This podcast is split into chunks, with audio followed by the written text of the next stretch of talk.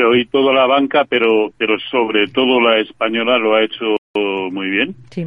Eh, pero aún así el índice sectorial bancario europeo sigue bastante por debajo de lo que en su momento era el fuerte objetivo y que no pudo con él en la zona de 95.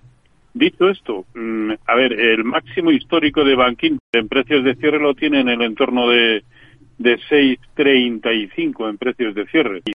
Estamos en 6.13. Pues a lo mejor lo, a lo mejor hace el, el movimiento, ¿no? Porque si, si algún eh, sector se puede salvar en el contexto actual, pues a lo mejor, y, y, no comparto muchos de los motivos que habitualmente se esgrimen para, para justificar eso, eh, pero a lo mejor, bueno, pues no, es de los que mejor funcionan o de los que menos mal funcionan, ¿no?